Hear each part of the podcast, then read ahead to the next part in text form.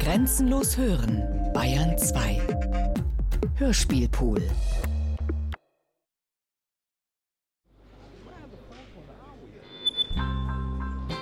Im September des vergangenen Jahres hatte Jan Peters ein Stipendium angetreten am CERN, dem Europäischen Kernforschungszentrum in Genf.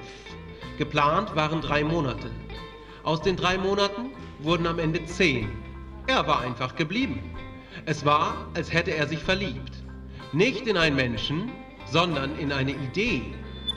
Und jetzt, nach dem Stipendium, saß ich zu Hause am Schreibtisch, wollte einen Abschlussbericht über meine Zeit am CERN schreiben, aber ich war mir nicht sicher, was dafür die angemessene Form wäre. Alle Versuche, meine Erinnerungen zu ordnen und das Erlebte festzuhalten, führten immer zu etwas, das eher nach Abschiedsbrief klang. Wie ich mich dem Ereignishorizont annäherte. Von Jan Peters. Mit Musik von Pit Przygoda. Wo bitte geht es zum Ereignishorizont? Ist das hier richtig oder muss ich woanders lang? Wo bitte geht es zum allerersten Licht? Ich weiß es nicht. Wo muss ich dafür lang?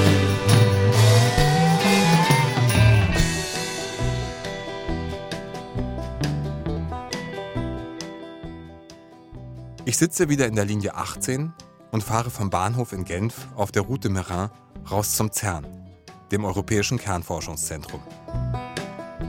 Der Sommer ist vorbei. Ich spüre das, obwohl heute die Sonne scheint, als würde sie zum Abschied ein Zeichen setzen wollen.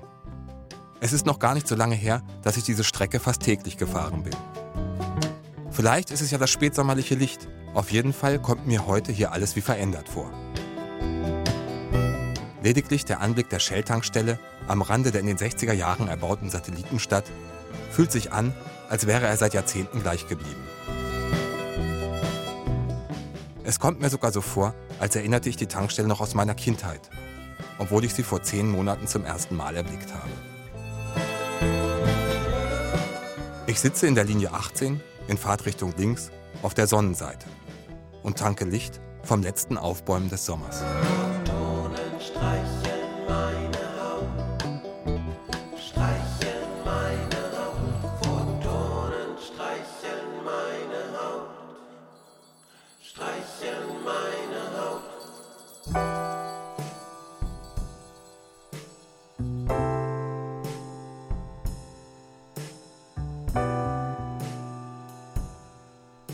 Photonen streicheln meine Haut.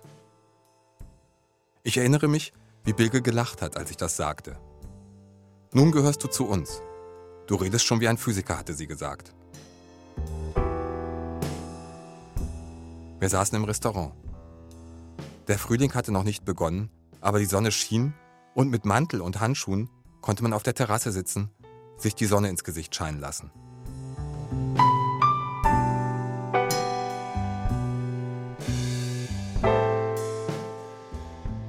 Und da hat Bilge mich mitgenommen. Auf eine Reise zu einem allerersten Mal. Eins, zwei, drei, vier.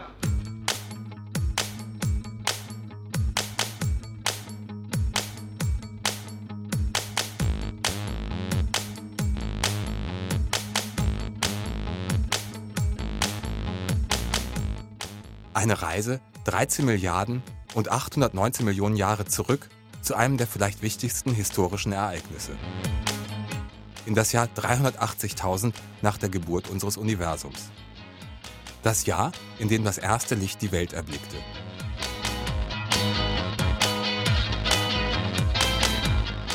Die ersten Photonen sich aus der Ursuppe der Teilchen lösen konnten.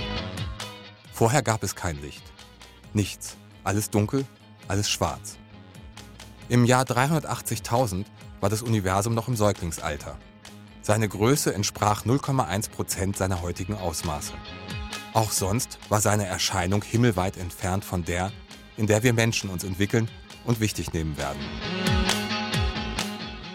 Es war ein kochend heißes Magma voller winziger kleiner Teilchen. Protonen, Elektronen und Photonen. Diese letzteren, die Lichtteilchen, irrten wie die wilden ziellos umher und gerieten ständig mit den anderen Teilchen, den Elektronen und Protonen aneinander. Was jeglichen Lichtschein daran hinderte, der glühenden Brühe zu entweichen.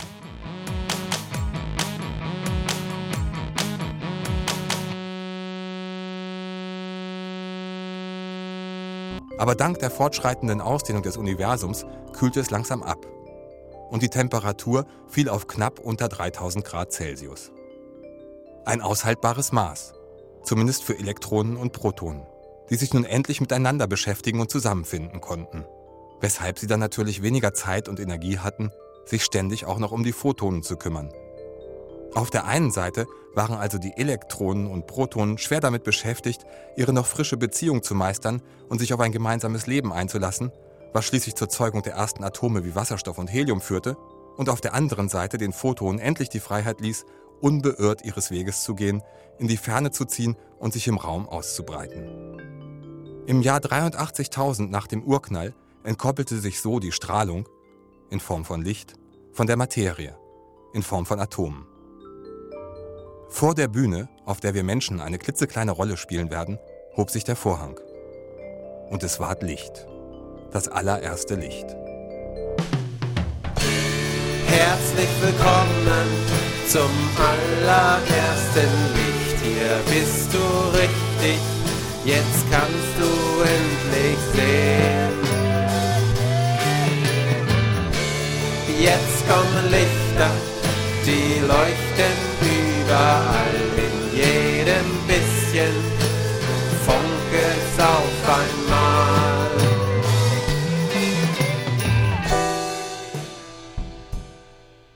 Ich sitze wieder im Restaurant 1 am Zern auf der Terrasse.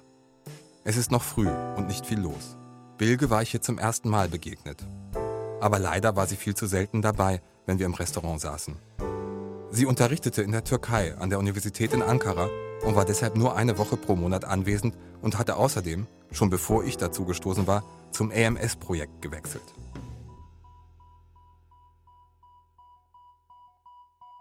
Sie war immer halb im All. Wir sind dort oben. Das war eine ihrer Standardformulierungen, wenn sie über das Projekt sprach. Einmal sagte sie, heute Morgen hat die NASA uns leicht gedreht. Ich konnte es mir dann natürlich nicht nehmen lassen, sie darauf hinzuweisen, dass sie schon so redet, als sei der AMS ein Teil von ihr.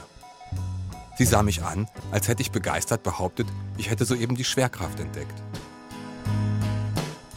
Natürlich ist der Alpha Magnet Spektrometer AMS, der seit 2011 auf der internationalen Raumstation ISS installiert ist, ein Teil von ihr. Er ist ihr Auge im Weltraum, das Daten über kosmische Strahlung sammelt und noch nach dunkler Materie Ausschau hält, wenn sie schon schläft. Und wenn sie aufwacht, ist die erste Frage, ob der Detektor in der Nacht vielleicht ein bis heute unbekanntes Antikohlenstoffteilchen entdeckt hat, das nur in einem Antistern entstehen könnte, welchen es höchstwahrscheinlich nur in einer Antigalaxie geben würde. Und daraus könnte sie dann Antworten auf ihre drei wichtigsten Fragen ableiten. Warum sind wir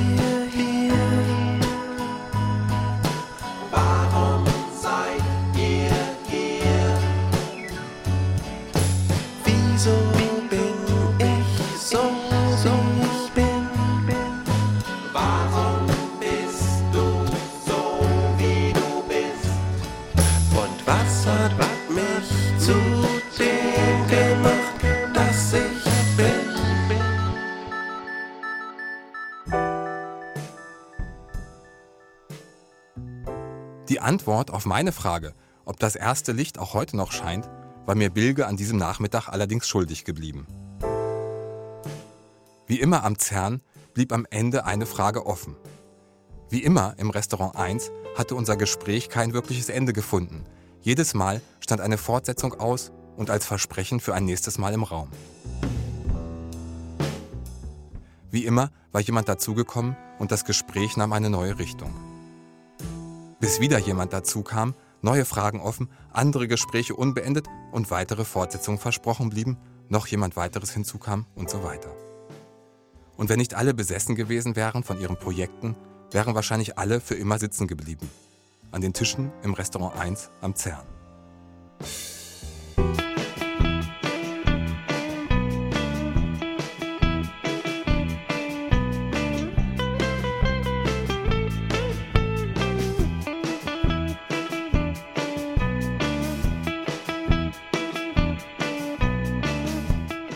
Irgendwer hat mal erzählt, dass das Restaurant 1 täglich 5000 Mahlzeiten ausgeben würde.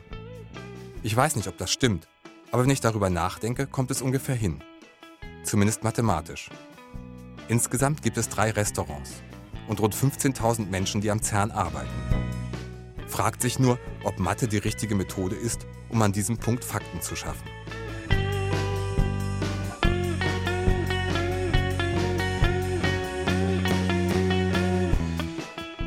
Die Formulierung Fakten schaffen hatte Neil auflachen lassen. Er fand die entlarvend. Würde sich darin doch der allen Fakten innewohnende fiktionale Aspekt schön spiegeln, dass auch und gerade Fakten von Menschen erst erfunden werden müssen, bevor sie faktisch existieren, wie Fiktion.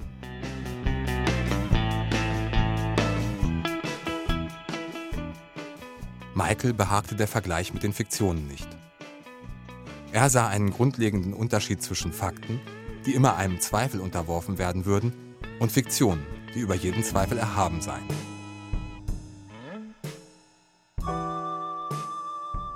Neil und Michael waren wie die meisten, die an unserem Tisch hinzukamen, am Atlas-Projekt beteiligt. Bilge kannte sie alle, denn sie war zuvor jahrelang dabei gewesen. Hatte ihren Antimateriedetektor, an dessen Entwicklung sie als Doktorandin mitgearbeitet hatte, einige Zeit im Stich gelassen, weil 2003 das Space Shuttle Columbia über Texas auseinandergebrochen und abgestürzt war woraufhin die NASA weitere geplante Space Shuttle-Missionen abgesagt hatte und auch der Transport des AMS-Detektors zur Weltraumstation ausgesetzt worden war.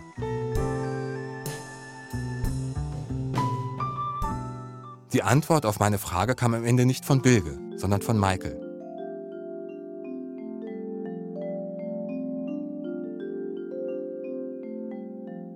Das erste Licht ist noch heute unterwegs. Nach seiner über 13 Milliarden Lichtjahre langen Reise ist es aber schon ziemlich müde und hat an Energie verloren. Es hat noch knapp 3 Grad Kelvin. Weniger als ein Tausendstel der Energie einer Glühbirne. Im Vakuum des Universums kann es damit noch problemlos weiterfliegen. Aber unsere Haut kann es nicht mehr streicheln. Bevor es sie erreichen könnte, prallt es an den Partikeln der Erdatmosphäre ab. Für ein Bad im ersten Licht müsste man sich in den leeren Raum begeben. Laut Michael könnte man dort an jeder beliebigen Stelle ein Solarium mit Sonnenbänken aus Urlicht eröffnen. Denn man würde überall im Universum sehr gleichmäßig verteilt noch Photonen von der Geburtsstunde des Lichts antreffen. Circa 400 Stück pro Kubikzentimeter. Mit der Ausdehnung des Universums hat sich auch das Licht überall verteilt. Den Physikern ist dieses Licht sehr wichtig. Sie nennen es Hintergrundstrahlung. Es bildet die, wie Michael es nannte, Grenze des beobachtbaren Universums. Auch mit modernen Teleskopen und selbst wenn diese im Weltraum platziert sind, können die Wissenschaftler nicht weiter zurücksehen als bis zum Jahre 380.000. Bis zu dem Zeitpunkt, an dem das Universum durchsichtig wurde. Dort befindet sich der Vorhang, hinter den sie nicht blicken können.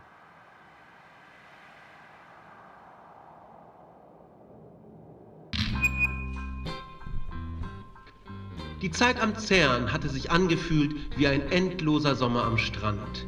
Jeden Abend wurde im Sonnenuntergang vor dem Ereignishorizont gesurft, am Rande vom schwarzen Loch, ganz nah am Point of No Return. Wer ihn erreicht, beschleunigt auf Lichtgeschwindigkeit und verliert die Zeit.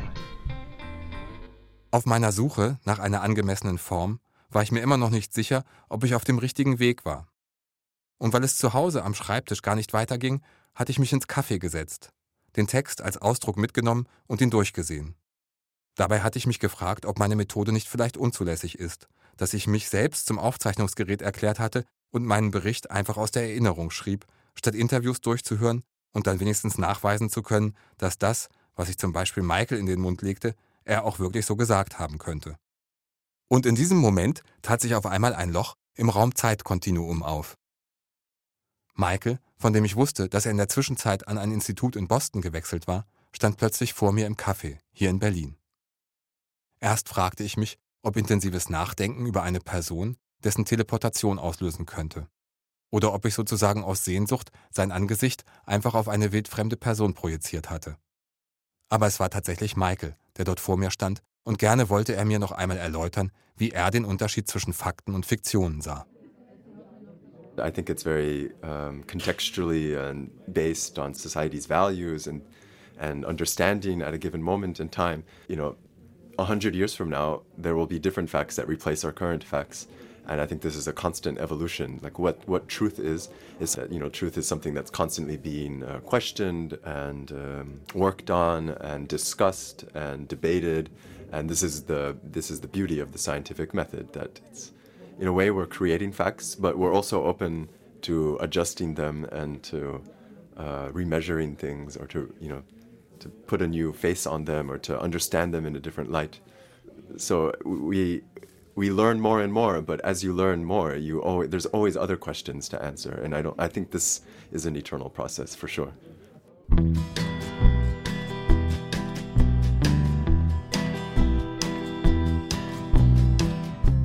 Ich sitze wieder auf der Bank vor der Halle vom Atlas-Projekt, trinke einen Kaffee aus dem Automaten und erinnere mich an das Gespräch, in dem Michael mir versucht hatte, die Hintergrundstrahlung zu erklären. Das Gespräch fand 100 Meter unter der Erde statt. Bei einem der ersten Male, bei denen ich da unten mit dabei war. Und wahrscheinlich hatte Michael bemerkt, dass ich ihm gar nicht mehr richtig folgen konnte. Mir war fast ein wenig schwindelig von der ungewohnten Umgebung, dem lauten Rauschen der Belüftungsanlage, dem grellen Neonlicht, aber vor allem von den kaum zu fassenden Ideen, mit denen er versuchte, mir das ganze Universum zu erklären. Erst viele Tage später, als Neil noch einmal davon anfing, begriff ich, worauf Michael hinaus wollte. Die Hintergrundstrahlung war erst der Anfang gewesen. Was er mir eigentlich sagen wollte, zumindest wie ich es dann durch Neil verstand, war gewesen, dass wir hier in unserer unterirdischen Höhle quasi hinter den Vorhang gelangt waren. Auf die andere Seite, dorthin, wo noch kein Licht das Universum erhellt hat.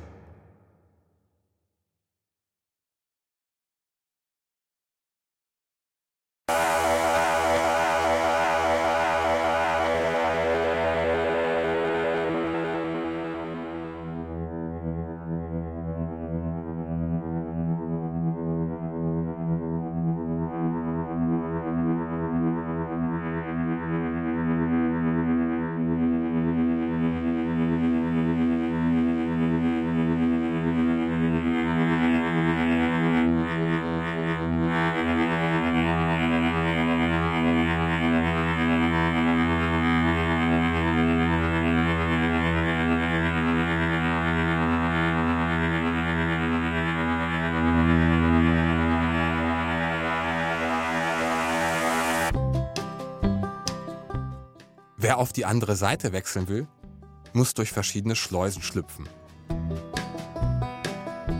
Die erste ist eine Schranke wie die von einem Parkhaus. Mit einer CERN-Karte kann diese per Lesegerät dazu bewegt werden, sich automatisch zu öffnen. Komm rein, komm rein, komm rein, komm rein. Mit Auto, Fahrrad oder zu Fuß wird anschließend ein Industriegelände überquert vorbei an Kühltürmen, an denen im Sommer eine Wasserwand herunterläuft, hin zu einer fast fensterlosen, riesigen Halle, auf der ein großes Wandbild schematisch und vielfarbig darstellt, was sein Inneres verbirgt. Den Atlas-Detektor.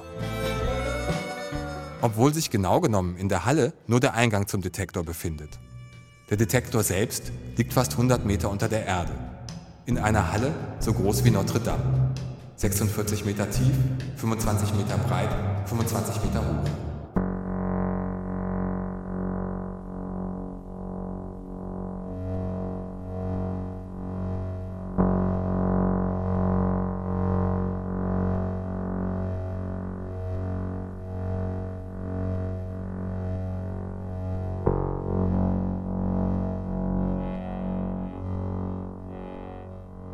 Atlas ist als Universaldetektor Teil der sogenannten Weltmaschine LHC, Large Hadron Collider. Ein 27 Kilometer langer, ca. 100 Meter unter der Erdoberfläche liegender Ring, in dem Protonen in zwei gegenläufig drehenden Bahnen auf Lichtgeschwindigkeit beschleunigt werden, um dann Frontalkollisionen dieser Protonen zu erzeugen, durch die sie in noch kleinere Teilchen zerfallen, wodurch experimentell die physikalische Situation simuliert wird, die im Universum Bruchteile einer Nanosekunde nach dem Urknall geherrscht hat.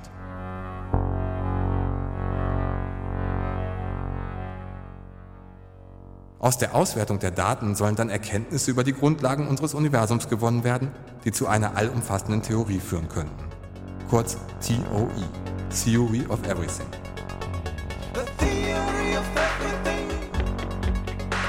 The theory of everything.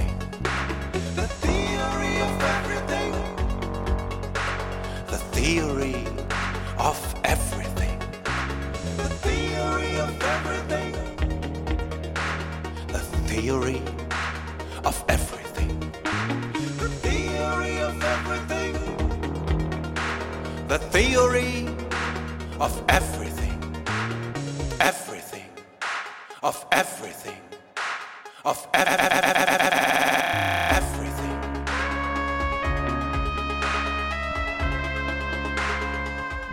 Als jemand, der mit dem Hitchhiker's Guide Through the Galaxy Douglas Adams per Anhalter durch die Galaxis groß geworden ist, denke ich dann natürlich gleich, dass als Inschrift über der Eingangstür Life, Universe and Everything stehen sollte. Zutritt zu dieser unterirdischen Kathedrale der Wissenschaft haben nur ausgewählte Ingenieure und Experimentalphysiker. Dort hinab, into the pit, wie alle sagen, die hier arbeiten, ins Loch, führt ein Fahrstuhl. Um zu diesem zu gelangen, muss eine biometrische Schleuse passiert werden.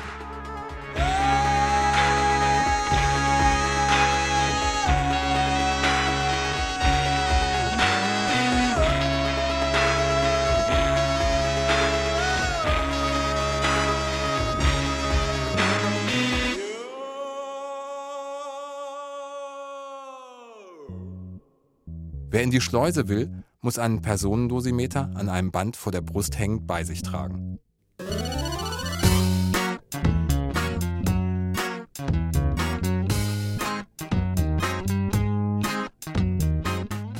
Der Personendosimeter ist eine kleine, flache blaue Schachtel in Scheckkartengröße, der als Schutzmaßnahme die Strahlendosis misst. Um einen Dosimeter zu bekommen, muss ein dreiteiliges Sicherheitstraining absolviert werden. Auch ich habe diesen Kurs absolviert und als Belohnung meinen persönlichen Dosimeter und ein Zertifikat erhalten, welches mir bescheinigt, dass ich einer höheren Strahlendosis ausgesetzt werden darf als alle anderen Bürger.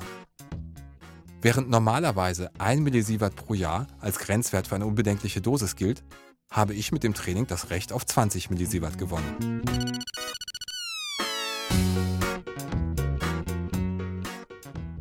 Der Personendosimeter registriert die Strahlung und addiert sie zu einer Summe, die zur Kontrolle einmal pro Monat ausgelesen werden muss.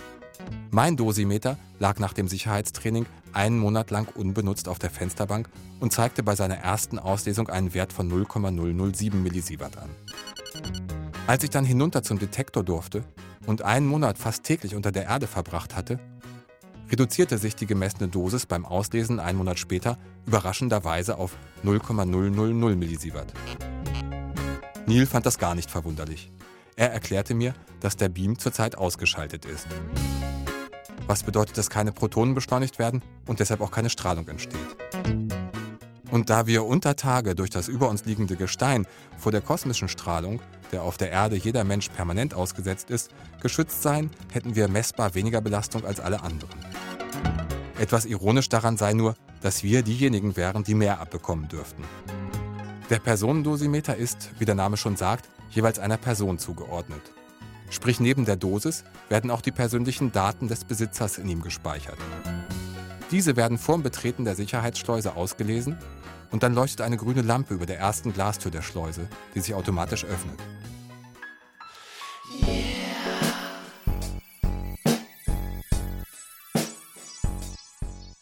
Bedauernswerterweise ohne dabei zu seufzen, fand Neil, als er mich feierlich in die Benutzung der biometrischen Schleuse einführte. Er nutzte fast jede Gelegenheit, um auf unsere gemeinsame Basis zu verweisen. Das Buch von Douglas Adams, auf dem in großen freundlichen Worten steht Don't Panic. Weshalb ich jedes Mal, wenn ich durch die Glastür in den klaustrophobisch schmalen Raum treten musste, um dann eine weitere dieser Türen verschlossen direkt vor meiner Nase vorzufinden, während sich die erste hinter mir wieder ohne zu seufzen schloss. Den vielleicht berühmtesten Satz des wahrscheinlich intelligentesten Roboters, der jemals erdacht wurde, im Kopf hatte. Life.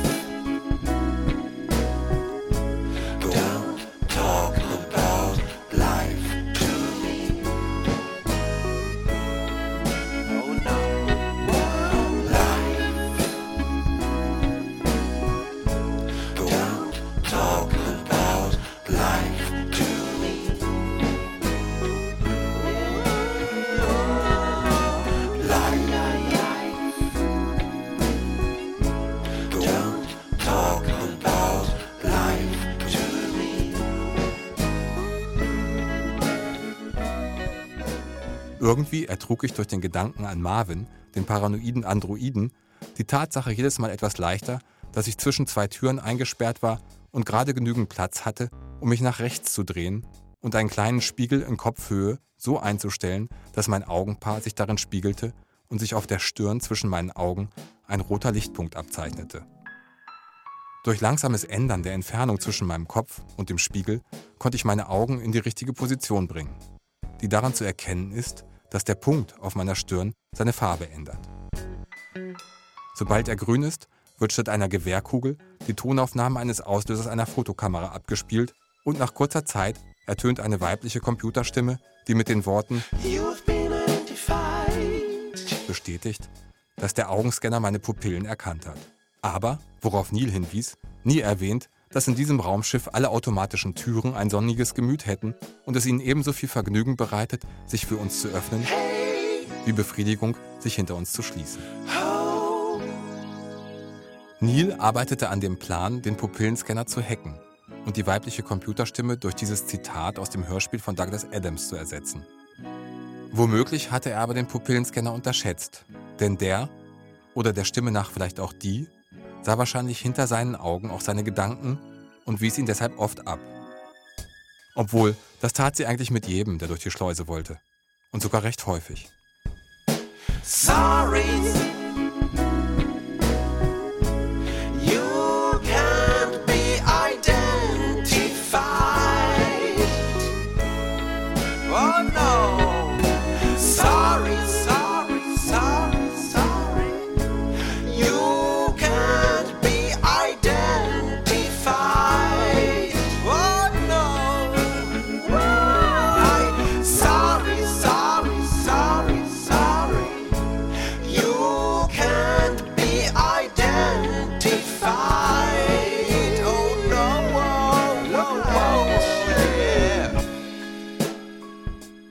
Flötete sie dann im freundlichsten Tonfall und statt der Tür vor der Nase öffnete sie die hinter dem Rücken. Bye, bye. Dann hieß es wieder raus. Und alles von vorne. Im schlimmsten Fall bedurfte es zahlreicher Versuche und gefühlten 15 Minuten, bevor sich die zweite Glastür öffnete und es noch wenige Schritte bis zu dem Lastenfahrstuhl waren, der fast 100 Meter unter die Erde fährt.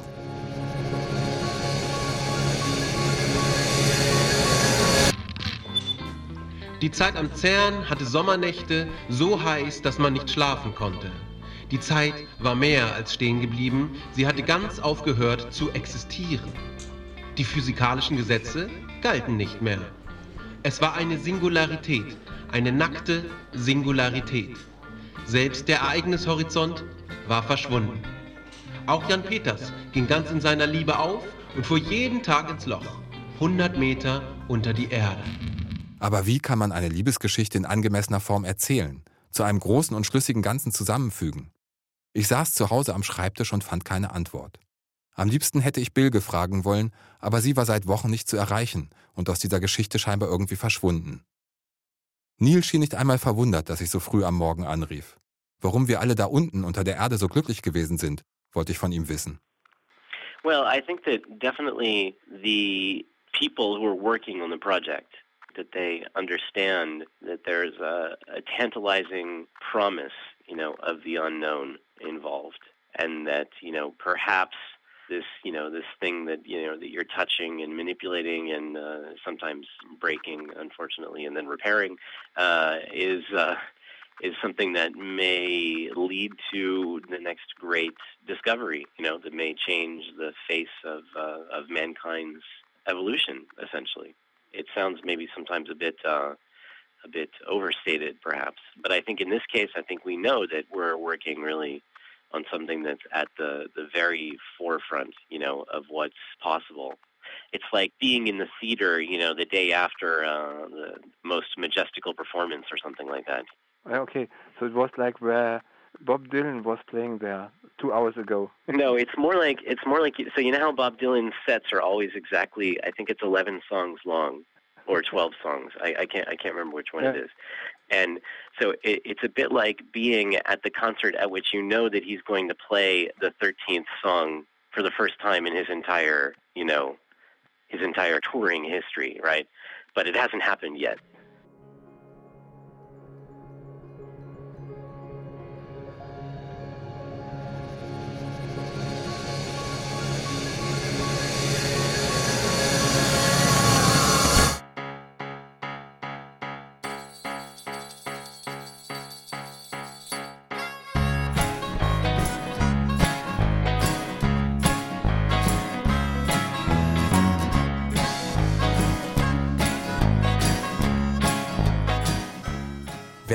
Angekommen weiter in das Herz des Detektors vordringen will, muss eine zweite biometrische Schleuse passieren und per Knopfdruck beim Kontrollraum anrufen, um eine Schlüsselanfrage abzuschicken.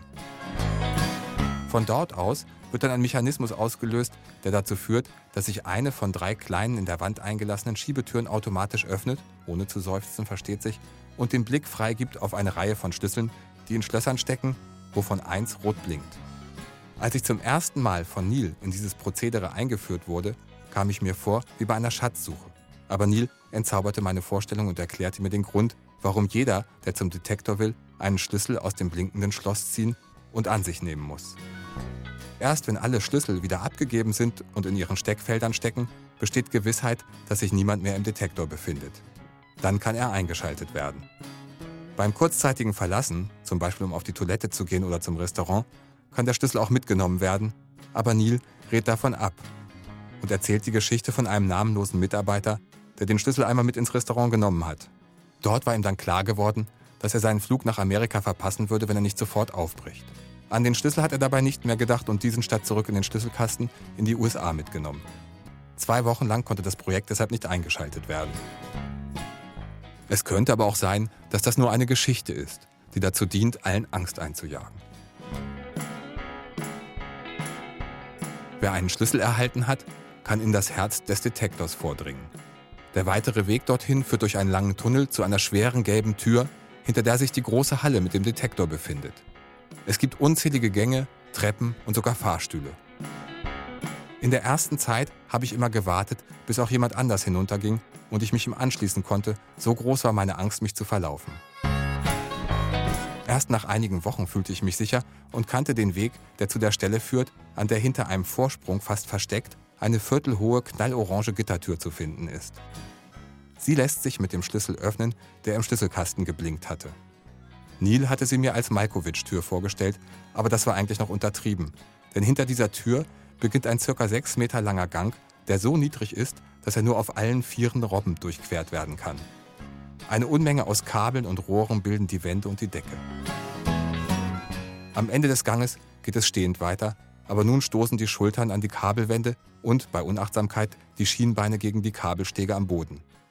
Bevor auf der linken Seite in der Wand eine halbhohe Öffnung zu finden ist.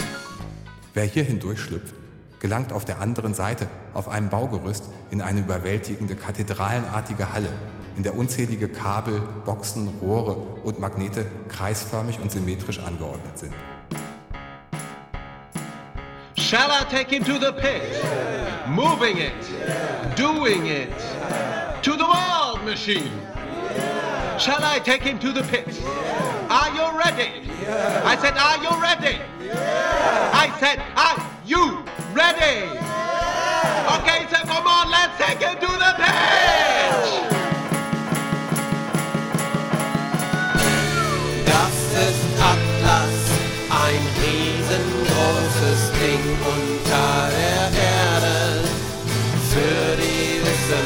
Wissenschaft. Hier fliegen Teilchen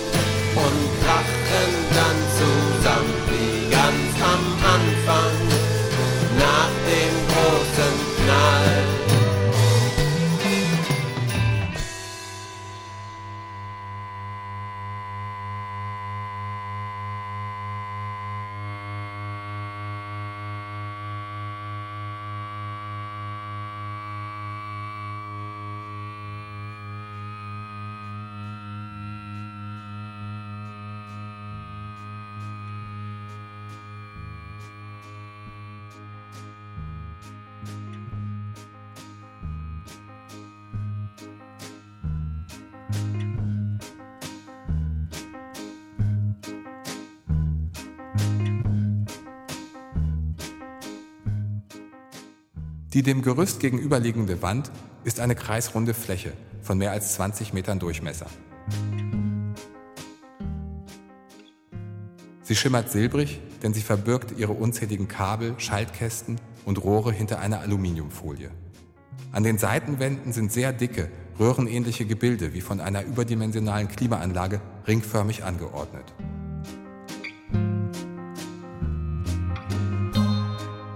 Oben ist die Hallendecke zu erkennen, Von hier strahlen Flutlichter hinunter, die fast den Eindruck vermitteln, dass Tageslicht eindringen würde. Den Boden bildet eine gelbe Plattform aus Gerüstbauteilen mit Bodenklappen, aus denen in unregelmäßigen Abständen leuchtende Grubenlampen an Schutzhelmen auf den Köpfen von Mitarbeitern auftauchen.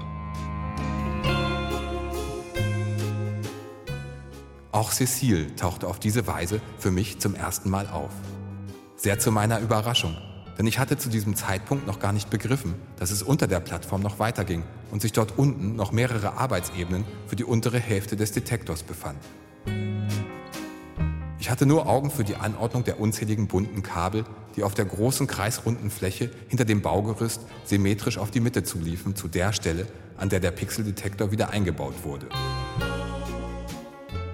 Cecile arbeitet zusammen mit Neil und Michael schon seit vielen Jahren im Team um den Pixeldetektor, welcher ein zentraler Baustein des Atlas-Projekts ist.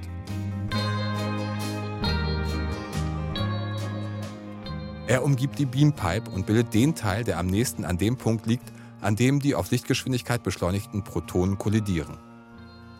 Dicht daran an den Urknall kommt man bisher nicht. Mit seinen sieben Metern Länge und einem Durchmesser von fast zwei Metern ist er verhältnismäßig klein liefert aber den größten Teil der im gesamten Projekt erhobenen Daten, rund 80 Prozent.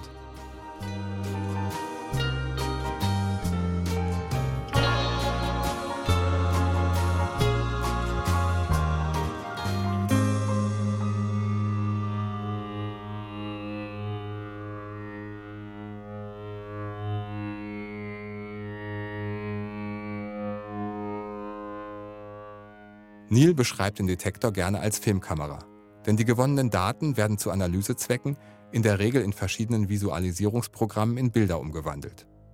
Dabei ist Atlas keine gewöhnliche Filmkamera, sondern die größte der Welt. Und zwar nicht nur wegen der Ausmaße, sondern auch, weil pro Sekunde 800.000 Datensätze registriert werden, die jeweils 100 Megabyte schwer sind.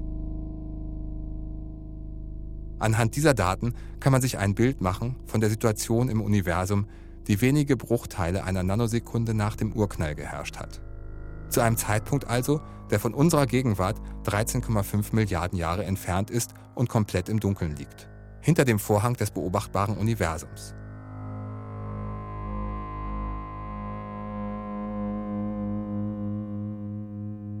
Weil im Prinzip jede Kamera ein Bild aus einer vergangenen Zeit fixieren und in die Gegenwart transportieren kann, ist es wohl nicht unzutreffend, vom Atlas als Zeitmaschine zu sprechen, mit der man an den Ursprung von allem zurückreisen kann. Aber zurzeit steht die Zeitmaschine still.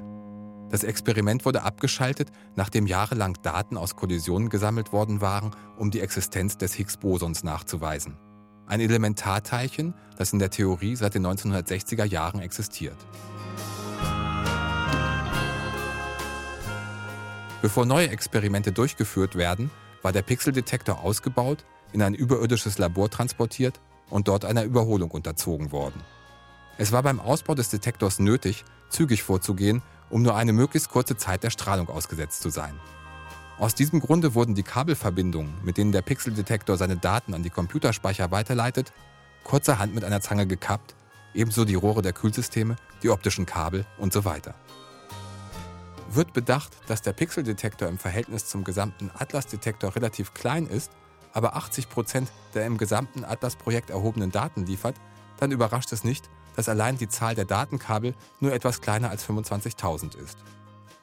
Diese 25.000 zuvor gekappten Kabel wieder anzuschließen und zu testen, ob sie auch alle noch funktionieren, das war die aktuelle Aufgabe des Teams, zu dem auch Neil, Michael und Cecile gehörten. Der größte Teil dieser Aufgabe wurde auf der gelben Plattform aus Gerüstteilen in der überwältigenden, kathedralenmäßigen Halle erledigt.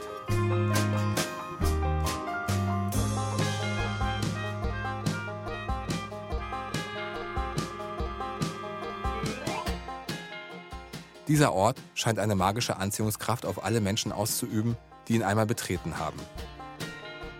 Ich wurde ziemlich schnell süchtig danach und versuchte, so oft es nur möglich war, hinunterzukommen. Ins Pit. Manchmal hatte ich überirdisch andere Dinge zu erledigen und ich wurde ganz nervös, wenn sich das in die Länge zog.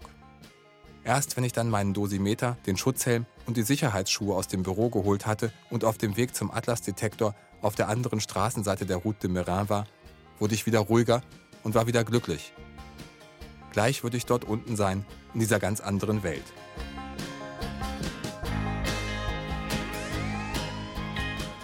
Das Besondere an ihr zu beschreiben, ist gar nicht so einfach. Vielleicht könnte man sagen, es ist wie in einem U-Boot oder auf einer Weltraumstation, aber mit Schwerkraft. Michael meinte, es wäre tatsächlich der Fall, dass die Uhren hier anders ticken. Einstein hätte das in seiner allgemeinen Relativitätstheorie bereits Anfang des letzten Jahrhunderts vorausgesagt. Dass je größer die Entfernung zum Zentrum der Erde, desto schwächer die Gravitationskraft ist, was eine Änderung in der Raumzeit bedeutet. Sprich, hier unten im Pit läuft die Zeit langsamer als oben, zum Beispiel im Restaurant 1. Und zwar nicht nur mathematisch, sondern auch von Experimentalphysikern wie Michael messbar. Und das schon bei Höhenunterschieden wie dem, den der Fahrstuhl runter ins Pit überwindet. Vor mehr als 50 Jahren waren diese Art von Messungen erstmals durchgeführt worden und gelten als einer der ersten experimentellen Beweise auf der Erde für die allgemeine Relativitätstheorie. Mit dieser Theorie lässt sich das beobachtbare Universum auch heute, fast 100 Jahre nachdem Einstein sie aufgestellt hat, noch gut, aber leider nicht vollständig beschreiben, weshalb schon seit längerem klar ist, dass kein Weg an der Erweiterung der allgemeinen Relativitätstheorie vorbeiführt. Deshalb suchen die Wissenschaftler zurzeit nach einer allumfassenden Theorie, die alle bekannten physikalischen Phänomene erklären und verknüpfen kann. One more time! Everything. Everything.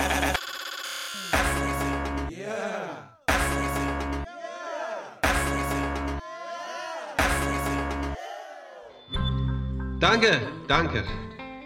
Allen neuen Ideen wohnt eine Schwierigkeit inne. Die Schwierigkeit, das Neue zu denken. Ideen zu entwickeln, die weitergehen als alles zuvor. Die Schwierigkeit, das Neue zu denken, besteht im Widerstand, der dazu geleistet werden muss. Widerstand gegen vorherrschende Meinung und bestehende Sichtweisen.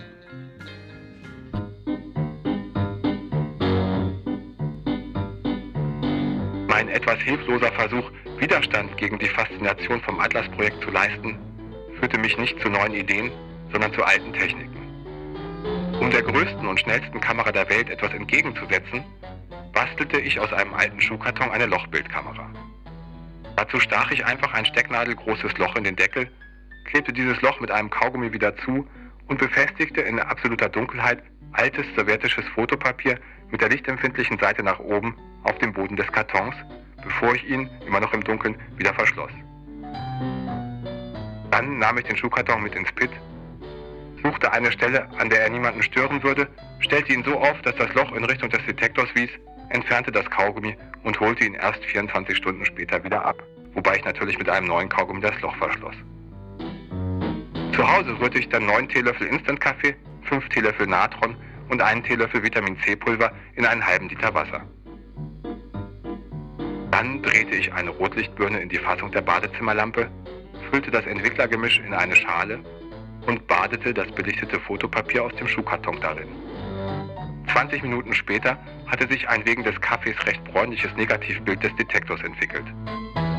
Das Ergebnis zeigte auch bei genauerer Betrachtung im Tageslicht nicht die Weltformel. Trotzdem wiederholte ich diese Versuchsanordnung mehrere Male. Ich begann auch über der Erde im CERN Bilder mit der Lochkamera aufzunehmen, mit dem Vorteil, dass dort die Belichtungszeit viel kürzer ist. Bei richtigem Sonnenschein lag sie bei rund zwei Minuten pro Bild.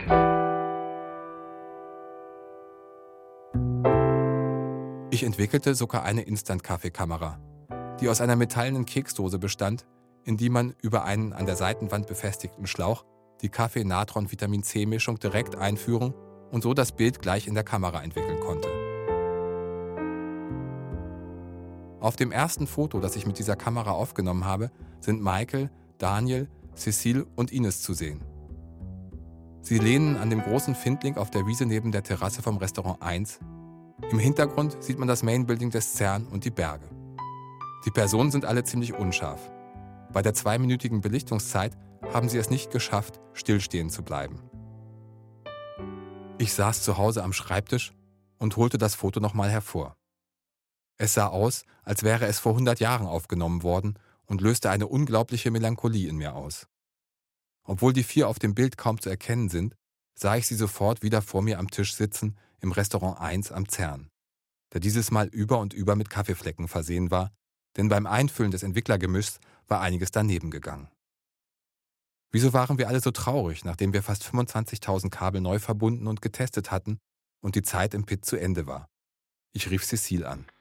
Peut-être la tristesse, ça vient du. C'est comme une mère qui envoie son fils à l'université.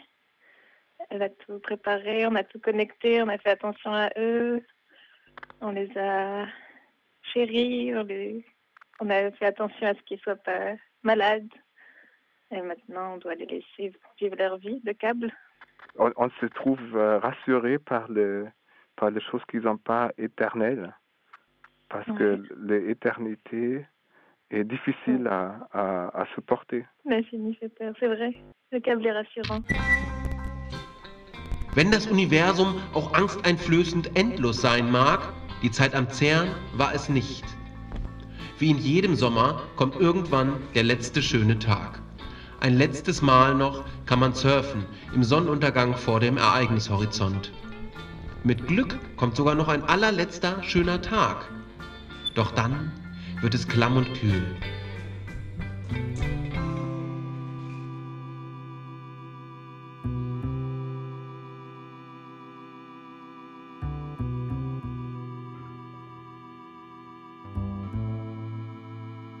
Ich sitze wieder und nun wohl zum allerletzten Mal im Restaurant 1 und erinnere mich, wie wir uns alle das letzte Mal hier getroffen hatten.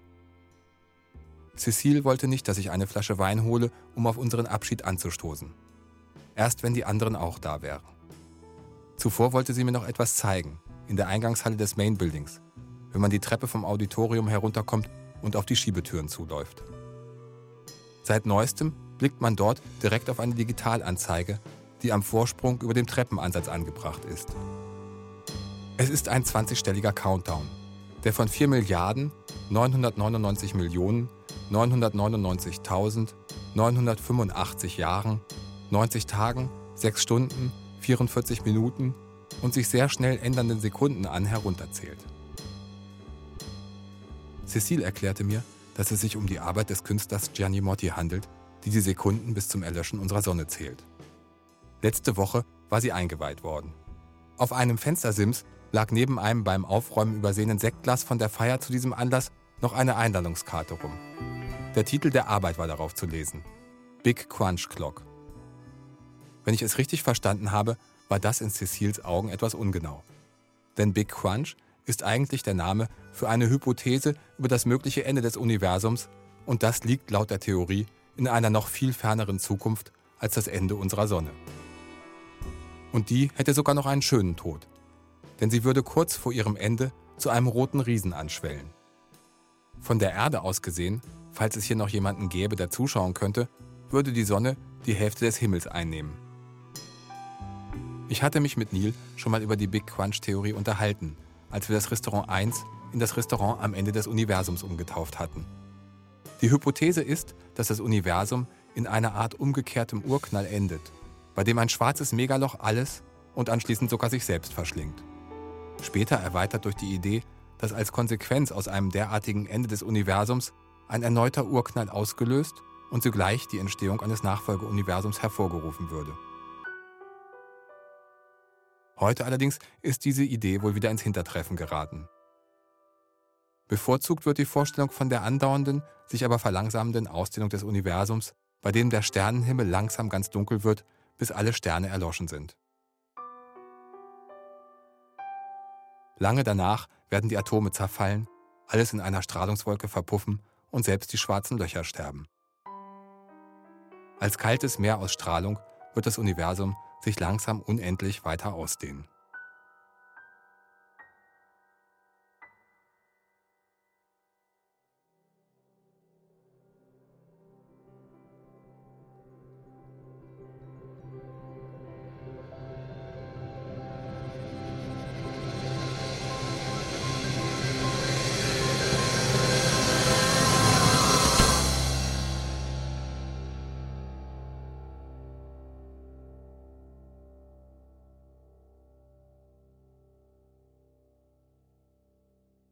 Meine Suche nach einer angemessenen Form würde am Ende zu keinem eindeutigen Ergebnis kommen. Ich saß zu Hause am Schreibtisch und plötzlich war mir klar, dass, wenn überhaupt, dann die Suche selbst das Ergebnis der Suche sein müsste. Am Ende war es Prosecco geworden und kein Wein. Wir stießen gemeinsam an. Sogar Bilge war dabei. Heute war die gelbe Plattform, von der aus wir über mehrere Monate den Pixeldetektor neu verkabelt und getestet hatten, abgebaut worden. Die beiden Scheiben mit über 20 Meter Durchmesser, die für den Einbau des Detektors auseinandergezogen worden waren, waren heute Zentimeter für Zentimeter wieder zusammengeschoben worden und haben den Ort, an dem wir so viel Zeit gemeinsam verbracht hatten, unter ihrem Gewicht verschwinden lassen. Für immer verschwinden. Diesen Ort wird es vermutlich nie wieder geben, selbst wenn man ihn wieder erschaffen wollte. Nach dem nächsten Beamrun wird die Radioaktivität dort unten wohl über längere Zeit recht hoch sein. Jemand sagte, es fühlte sich an, als hätten wir ein Familienmitglied begraben. Der Sommer war vorbei. Endgültig. Wir würden nun alle unserer Wege gehen.